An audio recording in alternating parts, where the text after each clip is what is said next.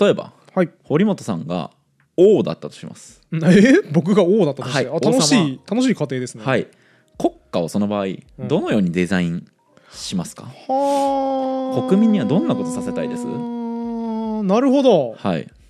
で、であのーはいはいはい、堀本さんといえばやっぱ搾取、収奪だと思いいやまちすょっとそんなことないいんですけ ど、であ違いますか邪悪な王邪智暴虐な王だと思ってます僕のことあのと思ってたのうんで違うんですけどね、はい、搾取をとにかくするならうんどうします、あーなるほどなんかあれじゃないですか、あのーカルト宗教みたいな感じで、うんうん国民の判断力をいい感じに奪えばいいからあの睡眠時間を2時間半までとする法律を作って みんなに働かせればいいんじゃないですかごめん引いてます もんえなんでなんで王になって搾取する方法でしょいいじゃん、まあまあまあそうですねつまりもし来世王になった時に、うん国民をいっぱい搾取する方法、うんこれをね皆さんにねお伝えしたいと思ってますいいですね、い僕好きですよそういうでしょうねあの来世ハックって呼んでるんですけど、はいはい今世では使いようないんだけど来世でいつか役立つかもしれない知識収集してるんで来世ハック今回聞けそうで嬉しいですはいゆる言語学ラジオ、はいえー今回はですね、えー位置づけとしてはですね、はい雑談会ですあそうなんですねはい雑談会というかあの定期的に来る、うん水野がどうしてもこの話をさせろシリーズ小林マスカワ理論以来のそれからそうですねあのなぜトマトジュースは飛行機の上はでいはい飲むと美味しいのかありに続く、えーこの話どうしてもさせてくれシリーズ、うんやってきましたあいいですねその回毎回楽しいですからね、はい、でも今回はねあの小林マスカワ理論の時に習ってですね、はいえー酒もう入れてますそのうでですね、はいそっちの方がいいえでーすねとりあえず収録お疲れ様でした、えーうん本日今もう、えー、と12時前12時前ですね最近ですね「ゆる言語学ラジオ」ですねうん収録なぜか根詰めすぎ て僕終電逃してます逃してますシンねプルにタクシーで帰って ますこれ何マジで不思議だよねやっぱうん膨張してくる尺がどんどん、うんなんかさおかしくない1日とか2日さ、うん丸々使ってさ収録してさなんでそうだ俺、ね終電に間に合わんのそれであのね最近発見したんですけどあのゆる学徒ハウスで誕生した新番組、うん1回目の収録すぐ終わるんですようん午後7時とか8時とかに終わってるえんですよ、ー、でも2回目の収録3回目の収録で徐々に伸びてきてああの5回目の収録くらいでみんな終電になり始めましたあー悪い傾向が あそうそうだからね伸びてくのよこれ多分ラジオってやっていくうちに、まあ、あの人らもだって1日で、えっとその月分だから4本かける2で8本とか取ってるわけでしょ、あのバッファを見込んで12本とか撮ったりしてます怒らせんなさすが作詞をさすが2時間半しかもちろん眠らせてま せん帝王がしかもね一昨日やったゆる民族あゆる音楽学浦下君に関してはですねもう1時間しか寝ずに来ましたって言ってました お忠実な忠実な家臣そうですね。あの、僕が決めた法に忠実に従ってくれてるわけではないです。 あの僕、来世でしかやらないです、それは。はいはいはいまあじゃあそんなねあの堀本さんが王になる時のノウハウにね飲みな乾がら杯やりましょということでですね、はい今回正直何時間喋るのか、うんそして全何回になるのか全く分かりませんう。うん、ノープランしゃべり。ノープランおしゃべりでじゃあ、切れそうなとこあったら適当に切ろうかぐらいのそ感うじでですすねね。はいあの突然急に切れて続きは次回にみたいになるかもしれないでうすんが、うんはい、えー今回のテーマはい。を先に発表しますと、うんなぜ、えーピラハンうんとか、それから村ぶりうん。村ぶりねあのこの前やりましたね多分出ましたけれ伊ど藤も優馬先生のね。はい、えータイとかラオスに住むの森に住む狩猟採取民、うん狩猟採取民の彼らはなぜ遅れているのかうんうんうん。という問いですね、はあ、あ遅れているのかって言っちゃっていいですかはいあのこれはですねあの、うんこの後フォロー入れようと思ったんですけど、うん非常にセンシティブなセンシティブですよ問ね題ですこれ、はい遅れているとか言ったらまずそうだなという気しますけどはね。い、なので遅れてるって言ってはいけないうんと思います、なので受け取り方も注意してほしいんですけど、はいはいなぜ、えっとここで僕は遅れているっていう言葉を使ったかをうんまず説明すると、はいはいはい。えっと理屈としてねうん。彼らが遅れていないっていうことは、うん。まず、えっと勉強した時にね、うん。えっとこういうこと言っちゃいけないなとうん。いうふうに思っていたし、えー現代の常識では彼らが遅れてるという言い方はしないと、そうですよね。うん、えじゃあ逆に聞きますけどはい。じゃあなんで彼らはカヌーの、えっとピダハンに関して言えばうん。カヌーの作り方をいつまでたっても覚えず、うん。それから、えー、とわざわざ高い金出して買ったクワですっけスキうんかな、農具ですよね。なんか農具を、えー、と川に投げ込捨んでてってるっていいうう,、くだねりがありましたねエピソードありましたけど、うんなぜそういうことしたんですかう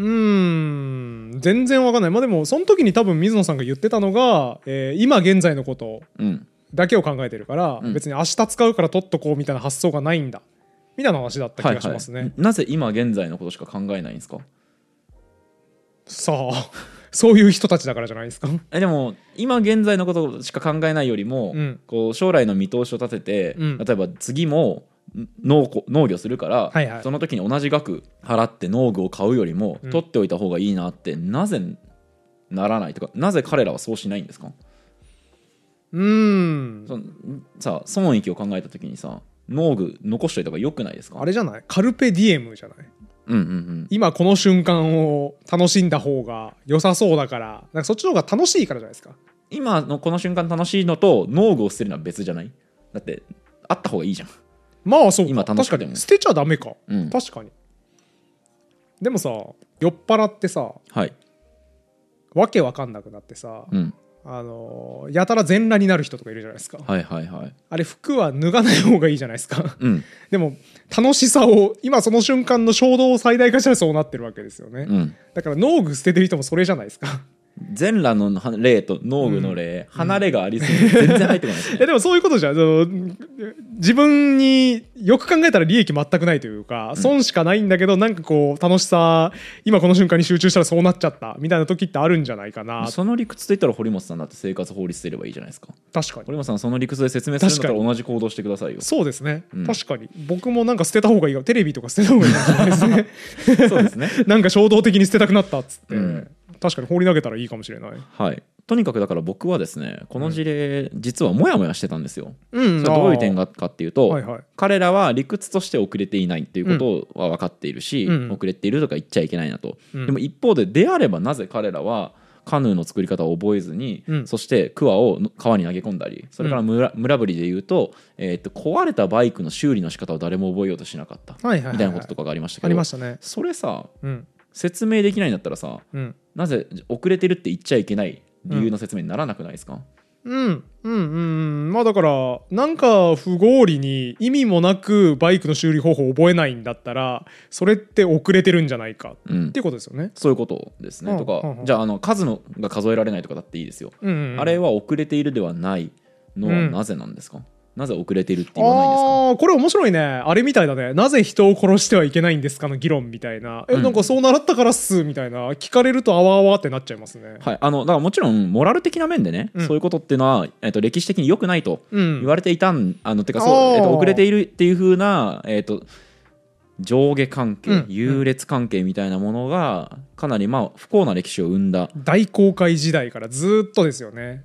この未開の地に住んでいる野蛮人たちは我々が教育してやらねばならぬみたいな発想のせいで非常に良くない歴史が出来上がってきましたよね。はい、そうそうそうだからそういう面ももちろんあるとは思うんですけど、えっと違った形で今回はそれに決着をつけようとへーだから倫理的な説明じゃなくて、はいだからプラグマティックな話っていうよりは原理的な説明ができる。ああそうですといねうこととですかかねまあえっとまあ機能的な説明、えうんつまり、んえっとこういう戦略があったから彼らはこういうふうに行動してたのかもしれないあーっはていいうはいはいはい仮説を今なる回ほどなはる持ほっどてこようとだから思農って具いるということですねを投げ捨てちゃうのは合理的なんじゃないかうんっていうことですね。そういうことですだからはーなぜ農具を捨てたのかの説明が、まあ、もちろんこれは外部からの説明になる彼らはがいはそいう語っていたわけではないので、状況証拠的な説明ですけど、うんえっと、そういうものを試みて、えーつまりピダハンとか村ぶりっていうのは本当に別に遅れてないんですよとうん違うストラテジーで彼らは生きてるだけなんですよってことを、えー体験追体験してもらえるような話にしたいと今回は思っているといなうることでほす、ね、どね。ああ、でも全然想像つかなくて楽しみですね、これ。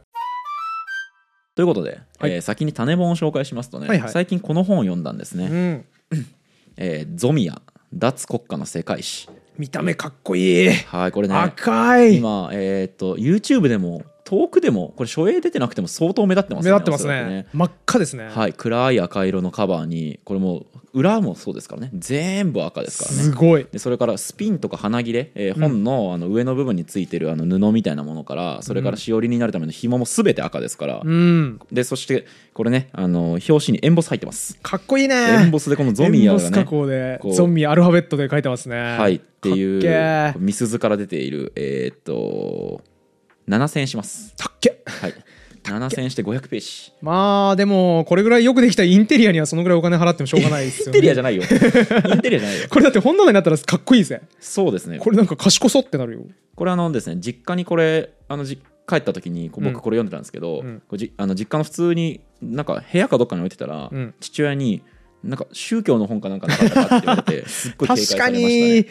思想強そうあと政治思想も感じますねなんかねはいはいはいはいだいぶ怖そうっていう感じもしますねはい、えーこの本はどんな本なのかと言いますと,、あとまずねとにかくねめちゃくちゃ面白かったこの本ととにかく面白いので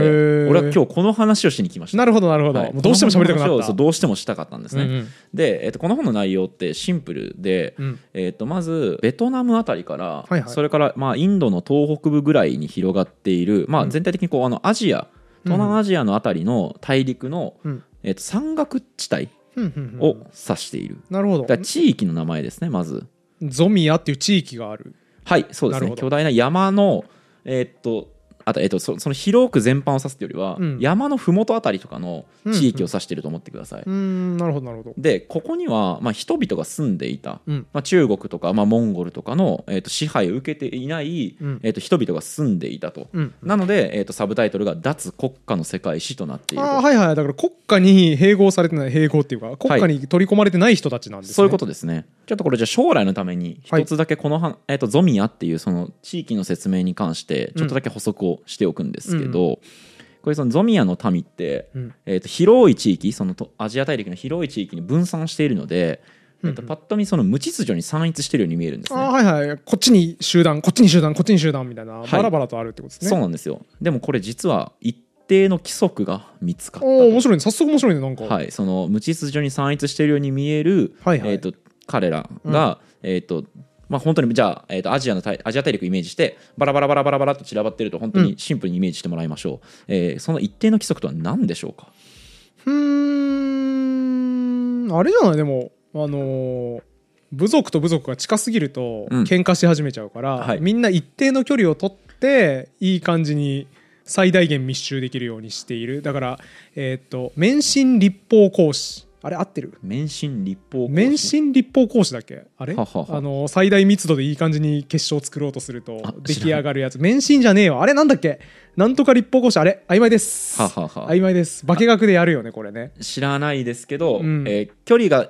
一定間隔に散らばってもいないです本当に無あ違秩うんですね序ですはいママジで無秩序っじゃあやっぱあれじゃない水が湧くところの周りにみんないるとあかーえっとねそれも違いますね、まあ、もちろんそれはあるんでしょうけれども、えっとそういうルールではなくてですね、うんじゃあ分かんないねこれまずねだから今のこの質問の時点で堀本さんはだいぶ常識にとらわれていましてほえっ、とこれまず地図をイメージした段階で堀本さん常識にとらわれたうえんですね。地図イメージしちゃダメなんですか、うん、アジア大陸をイメージしてほしいんですけど、うん地図でイメージした瞬間にこの答えは分からなくなる、ほう、えー結論を言いますと標高ってことかそういうことなんですよへえ標高が一定の場所にいるとあー面白いあー早速面白いぞ早速なんかいい話の予感が今してき ましたへあこんなんも序の口ですからえはいはいそうはいゾミアはちょは実はその上空から長観的に眺めるのをやめて地形図の標高線に沿って横から水平に見ると一定のパターンが急に現れてくると。うわーオーシャン学ぶで俺それ予習して たわオーシャン学ぶ学ぶまた出てきたオーシャよン学ぶもうええうわーオーシャンン学ぶの知識蘇らせればよかったええってそオいーつシャン学ぶでもね全く同じくだりあるんですよ、はいはいあのー特殊な石、うんある命令をすると重さが軽くなる石っていうのが出てきて、でこの重さの変化何なんだろうなっていうのを調べる学者が出てくるんですけど、はいなんかどうもいろんな地点で比較すると軽くなる量がちょっとずつ違うなっていうことに気がついて、うんいろんなところで比べていった結果どうもえ同心円状に分布してるっぽいぞと。はいはいだから中心部に何かありそうだって言って、中心地で試してみれば何か起こるだろうって言って中心地に行くんですけど、うん結局何も起こらないんですよ。うんで手詰まりだなってなって困ったなってなるんですけど最終的に彼は悩みに悩み抜いた結果結論にたどり着くんですよ。これ違うわと。地表で見たから同心円状に見えてるだけで本当は球体だったと。我々が行くべき一番軽くなるポイントは上空だったっていうことに途中で気がついてはいちょっと我々は地面からの目にとらわれすぎていたのだうんって学者が衝撃を受けるシーンがあったんですけど、ん今それと同じ気持ちになりまし たオーシャン 学ぶ急にゾミアとだいぶ違うテイストいがやオーシャン学ぶゾミアに通ずるとかやっぱありますねそうですか名作漫画ですからなんかねあのえっとあれは一緒にインプットどれ合宿に行った時にうんえコトラボのりょうさんうんかえー、とチリの雑学ゆっくり解説さんか、うんどちらかってなんかオーシャン学ぶの話ずっとあしてま盛りよ上ねがったあだりょうさんじゃなかったっけりょなうさん確かかなんかオーシャン学ぶの話してオてーシャン学ぶめっちゃ面白くないですかって言った ら、オーシャン学ぶ超いいんですよ。わけわからんオーシャン学ぶの話、1時間ぐらいずっとしてましたそうね。あの地理の雑学ゆっくり解説さん確か俺置いてかれましたもんね完全にあれうん面ね白かったね。あと言ってて今びっくりしたけど、あの、地理の雑学ゆっくり解説さんだった気もし てきた。どっちかわかんなくなっちゃった。なんかその話で盛り上がったえ記でも憶ねなんだけあかる。りょうさんだった気がしますけどうんまあまあまあどうでもい忘れいちゃでっすたけど、そう。いやでもそうなんですよ。名作漫画なんですよ、あれは。うんうんゾミアにも通ずるところがあるってことで、僕の中でさらに株が今一段上うがんりよまかっしたたね。よかったまあじゃあそこでじゃあ聞きましょうか、うん。なんでこの人たちはうん標高が共通してるのでしょうかっていう問いがあって、へーまあ、これはねと今別に考えなくてもあーいい本当でですす不か思議な現象ですけど、うん、これ面白いなっていう。はい、ちょっとまあ、えっとリスナーの方も今すぐ考えなくてもいいんですけどちょっと覚えておいてください、はい。なぜこの人たちの、えっと標高が共通してるのかっていうところですね、うん、あなんか構成がうまい予感がするぞあなんかこれ後に面白くなる予感が今しますね あの時のね、うんあの小林マスカー理論のあ時のそうねそうそう、あったよね、ね、一旦これ覚えといてくださいみたいなやつね、はいそうで、えっと話戻しまして、はいこのゾミヤのこの本の主張に戻りますね、うんうんこの本はさっき言ったようにそのゾミヤっていう地域に住む民うんの、えー、と話をしているんですけど、うんこの本の主張はシンプルで、うんえー彼らはさっき言ったようにこう国家からはぐれ外れていってるんですよね、うんうんうん国家っていう枠組みにとらわれないんですけどうんそれは彼らが国家に入れなかったのではなくて、逆だとおう戦略的に逃げているのだっていう主張をしている本なんですね。はいはいはいはいつまり彼らはその国家っていう高度なシステムってものに憧れたけど入れなかった、うんまあ、悲しい人たちなのではなくって、国家というシステムに反抗し徹底的に反抗し続けた人々なんだっていう主張を、なんかさ僕のイメージだとそれ聞いちゃうとどうしてもヒッピーの方たちが頭に残ってさ、うんうん要はその現代社会みたいなところでいやこんなんやってられねえわみたいな、はいこんな会社勤めとかしたくないっつって、まあ、山奥に行って、はい共同体で自給自足の生活をし始めるみたいなイメージが頭に浮かぶんですけど、はいはいはいゾミアの人たちはもうずっと何世代もそこにいる。何世代もそこにいます。あはああともちろはんあだから国家のし、えー、と歴史を見るとその国家のところから、まあえー外れていって、うんうん山にこもっていった人たちが集まってスタートしているとうんうんかあーだからもともといた人たちに合流したっなるほていどうケースももちろんあるんですけど。はあはあえー、とそこから何世代もずっとその山岳地帯に住んでいるっていんうんううん少数民族がいますね。だからまあ言うたら10年前から俺山奥で暮らしてんだみたいなヒッピーとは歴史が違う感あじですね。そうですね、はい、なるほ彼どらには彼らの文化がありますので、はいはい理解しましたはい、ということですね。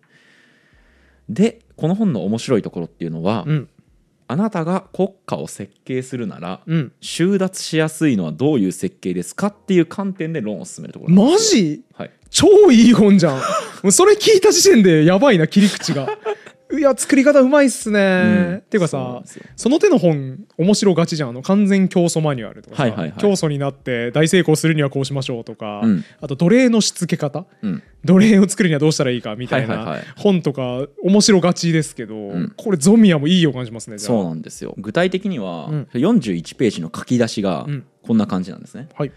しばしの間想像をたくましくしてみることにしよううんあなたは東南アジアにおけるルイ14世の最小ジャン・バティスト・コルベールだうんあなたに委託されているし仕事はコルベールのように王国を繁栄に導くことだ、うんコルベールといえばね腕利きでめちゃめちゃ帳簿の管理をしっかりしてグダグダだったフランスの財政を立て直したことでおなじみですからね。すごい見事な説明ありがとうございま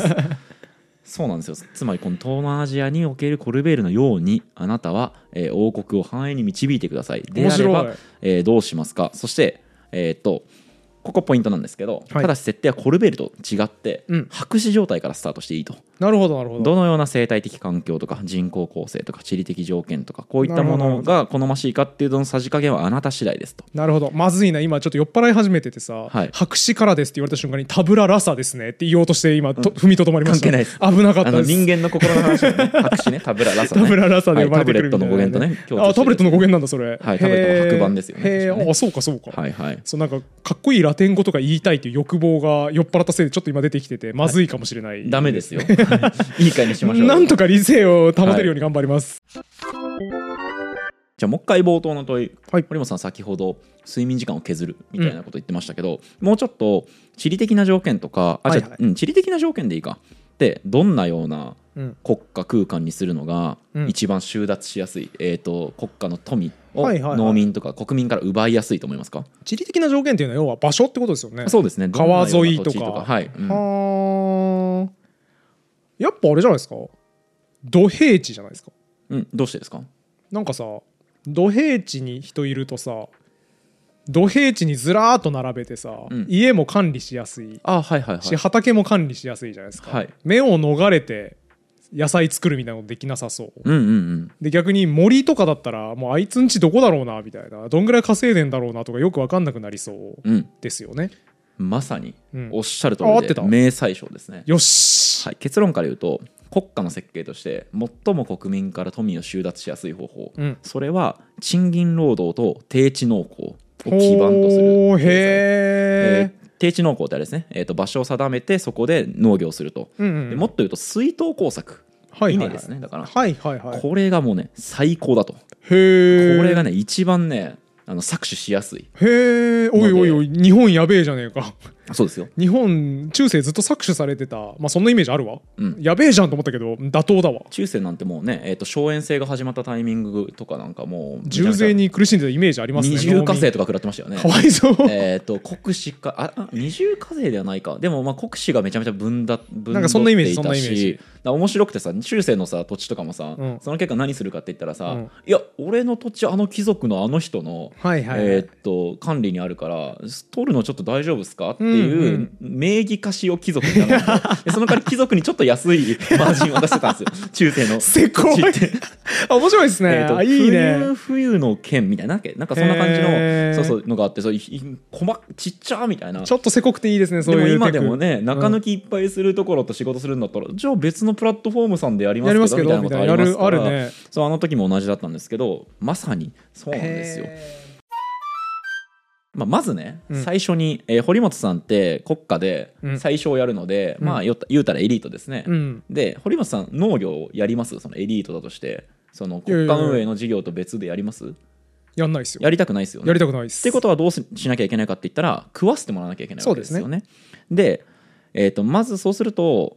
その食わせてもらううんものをこう運んでこなきゃいけないわけですけそうど、だね車とかがないとしたら、うん牛とかに運ばせなきゃいけないそうだねんですよ。でただ、えー、と牛って例えば 250km 移動するのにその2と同じぐらいの餌を消費する と。ざっくえりと牛コスパ悪いですねうん、そうだから大変、うんそうつまりだだ、えー、ととにかく牛の移動しづらい平平坦な土地じゃないところとかにすると、さらにその距離は縮まるので、うんうんうん要は国土ってうん牛の移動距離とか、うん移動手段にだいぶ制約を受けるんですね。はあなるほどね、はい、そうかだってそうだよね250キロで2と同じだけ消費しちゃはう、い、そうですねっ。てことはじゃあ300キロ離れたところから、うんお前米持ってこいよとか言っても、はい赤字になるからそうですね。調整しづらいですねそうなんですよ。なるほどということは堀本さんみたいな国家の中核にいるエリートとか、うんうんあるいは職人みたいな人ってのは、うん近隣に住ます暮らしている農民に食べさせてもらわなきゃいけないんでなすよるほどそうですねということで収奪の、えーっとインセンティブモチベーションが働くと。うんうんでここで、まあ、いろんなその収奪するにしても、うんまあ、じゃあ農耕させるにしてもいろんな作物ありますよね。うんでその中で稲が圧倒的にいいのって何かっていうとうん単位面積あたりの収量うんうんがあらゆる農作物を圧倒的にしのぐんですよ。あ稲ってそうなんだへそうなんですよ。えトウモロコシとか多そうだけどねああそうですねちょっと穀物あんまり僕詳しくないですけうんどそう稲はえっとねまあ待ってると労働投入に対する収量は少ないらしいんですよ。うん、あそうだあ思い出した思い出したあのあれだわアステカ人とかって、はいトウモロコシを主食にしてたわけですけど、はいあれ手間かかんなくて、うん暇だから戦争しやすくて、はいはい。だからアステカイコール好戦的っていうイメージになってへーえなんで知ってんですかこれ何に出てきたんだっけジャレな。いや、ジャレドじゃなくてフリーだ。あのフリー無料を生み出すなんとか戦略みたいな、はいはい。結構売れた本に書いてあった。へえ。前書きで書いてあったんですよ、これ。ああいいですね。洒落た前書きするなと思って印象に残ってるいんいでですすけど。ね。そういうことだよね。そなうんですねか、だから労働量に対する収量はともかく、うん面積で言ったら稲が圧倒的に多いんでしょうね。そういうことトでウすねモロコシとかより。他にもメリットがいっぱいあってさ、うんうんいやもっと言うのはだから稲ってうん。国家の堀本さんみたいな、うん。あの作手大王みたい な人向けに自分もちょっと寄せてんじゃねえかってぐらいほう。管理のしやすさがあって、まあ、例えばその集団労働とかあの集合的に労働資源を投集約しないとうん生産できないみたいなところっていうのも、国家建設としては資源になりますよねそういうドカッと集まって人が働くみたいな、うんこうえー、と習慣が身につくとそれはピラミッド作らせようみたいなこととかにも動員しやすかったりああすはるいしはいはいだからし軍隊集団行動をとりあえずさせとけみたいな、はい毎日朝同じ時間に起きて昼同じ飯食ってみたいなことさせといた方が規律を浸透させやすい、はいみたいなことですよねそうそうそうそうですねそれから、うんその農民って水田ってそこそこうん労働力を投入しないと水田整わないんで、うんそうすると農民はどう考えるかっていうと、うん何代にもわたって相当な労働労働力を投入したわけですよね、うんうんそうすると彼らって定住するインセンティブが湧くんですよ、ああそうだねそうなるよねそうなんなですよ急に軒を畳んでなんだこの堀本ってやつ搾取しやがってって言って引っ越すってことにらなそう親親父からおじいちゃんの代からこの土地作ってたからなって言って引っ越しというか、まあ、夜逃げしづらくなるとはいはいはいはいあの地地球の回転について、はい地球の運動運に動ついにつていてはいの中でさあのピャスト博っていうさ、うんめちゃめちゃデータ蓄えてるうんうん人がさ、あのー片目潰れた、あのーアウトロー宣教師みたいな人にさ、うん地動説を解かれた時に「お前は今何を否定してるか分かってるか?」何年分の英知を否定してるか分かってるかって言ってピャスト博50年研究続けてるから、うん50年ですかって言ったら2000年だって回答されるシーンがあるんですよそれを絶対に否定することはできないっていうピャスト博の強い先人たちが積み上げてきた研究の成果が覆ることなど許せないうんうんだから私は天動説モデルを支持するっていうようなことを言ってていやなんかそうだな歴史の重み背負ってたら捨てられないよなそれはっていうのをすごく考えさせられたシーンだったんですそうけなんどですよ同じことが畑というか田んぼにも起こるんですね。そうですねでもそういえばさっきあのカメラが回ってない時に、うん堀本さんと一緒に飯行った帰りに、うん堀本さん実家あうんの相続したらどうするかって話 してましたっけ堀本さんいやあのうちの実家ね結構いい場所にそこそはこいはいは広い土地があるんで、はいもうゼネコンに売っ払ってマンション建ててもらいますよ ね当然当然 ちょっとやめてよ俺人手なしになるじゃん、えーちょっと生まれ育った思い出のあそうそうそうそるう歴そう結そう構そう古いねそうですよおじいちゃんおばあちゃんとかもっと上かはの代いかはいはらい多分住んでるんじゃないですそかうね,、ですよねでそれどうするんですかいやもうゼネコンに売っ払いますよね ゼネコンにもうマンション建ててもらいますよね開発してもらうのが一番儲かるんだからそんなもん家そのまま残して民泊とかにしたらいいじゃないですかえそんな儲からないことやってもしょうがないし経済合理性がないんだからもうゼネコン様にねマンション建ててもらうしかないっすよね人で出した さっきあんなにご2000年の歴史みたいなのがあるとロマン感じるって言ったのに全然原稿言って ない怖っいや僕ねやっぱねおじいちゃんからの歴史みたいなのすごい大事にしててそうですよねうんおじいちゃんが残した手記みたいなのいがはい実家にいっぱい並んでるんで、はいはいあれは必ず整理して、うんおじいちゃんの半生とか、うんみたいなものをこうやっぱ一族の義務として整理したいなとは思ってまだす、かねらそれさえ整理したらどうするんですかまあ、それ整理したらもう実家は売っ払いま すよねゼネコンに開発してもらいますよねあまりにひど いなんだそれそうですね堀本さんのお父様お母様あのどうかそう 本当だわ息子さんを大きく育ちました そうです、そうです。すいません、あの、適当なことを言ってます。あの、これプロなんでね。あの、やっぱちょっとラジオで皆さんを楽しませるために心にもないことを喋っております。そうですよねということで、はいえっ、と40分ぐらいうん回ったと思いますので、うんえー今回はちょっとここまでにしますはい。はいえー初回はまず僕が「ゾミヤ」っていう本を読んできたよっていうこと、うんえーそしてピダハンとか、えー、村ぶりの方々の、まあ、僕らからするとなんか非合理に見える行動っていうのを遅れているうん。と、まあ、言ってはいけないよねとうんうん。っていうようなことは思いつつもでもこうそれを腹落ちする理屈で説明できなかったな僕がっていうそうですね。個人的な、えー、と課題意識がああ、そうかそうか。だから水野さんも説明しながら、これ、うん、遅れてる気するけどなーってちょっと思っちゃってたんそうですねそれをこうそしして否定する、えっといい材料を持っていなかったので、うんなんとなくこう居心地の悪さというか、うんうんを感じてただから、えっとなんかおなぜ遅れてるのかみたいな問いを立てましたけど、うんそれは僕が個人的にうまく説明できなかった、はいはいはい部分だったとなるほど、なるほど。でそれをまあうまく説明するためにこの本を持ち出してきたんですけど、うんこの本の書き方っていうのは、えー理想の国家を作って搾取をいっぱいするためにはどういう設計にするといいのか、うん面白い切り口だなースタートしていったとうんうんいうところで今回は終わりました、はい。えー次回の話は逆です逆。堀本さんみたいな収奪をめちゃくちゃしてやろうっていう国家に、うん堀本さんが生まれ落ちた時に、うん抵抗するならどうするかっおー、いいですてね。いう戦。略を授けます、一気でしょ。はいもう一気しかないでしょ、それは。ああ もうもうねあえのダメ一気みたいなのが、うんもう下の下 あ、俺、収奪国会の反逆素人の答えだった収奪国家への反逆素人なのかもしれない そですねうそうそう僕だはからやっぱ本当本当はだから今すぐ分かる収奪国会の反逆参戦みたいなブログ記事とか読んだ方がいいです、多分そうですねググって最初に出てくるやつ読んでへーっつっていかがでしたか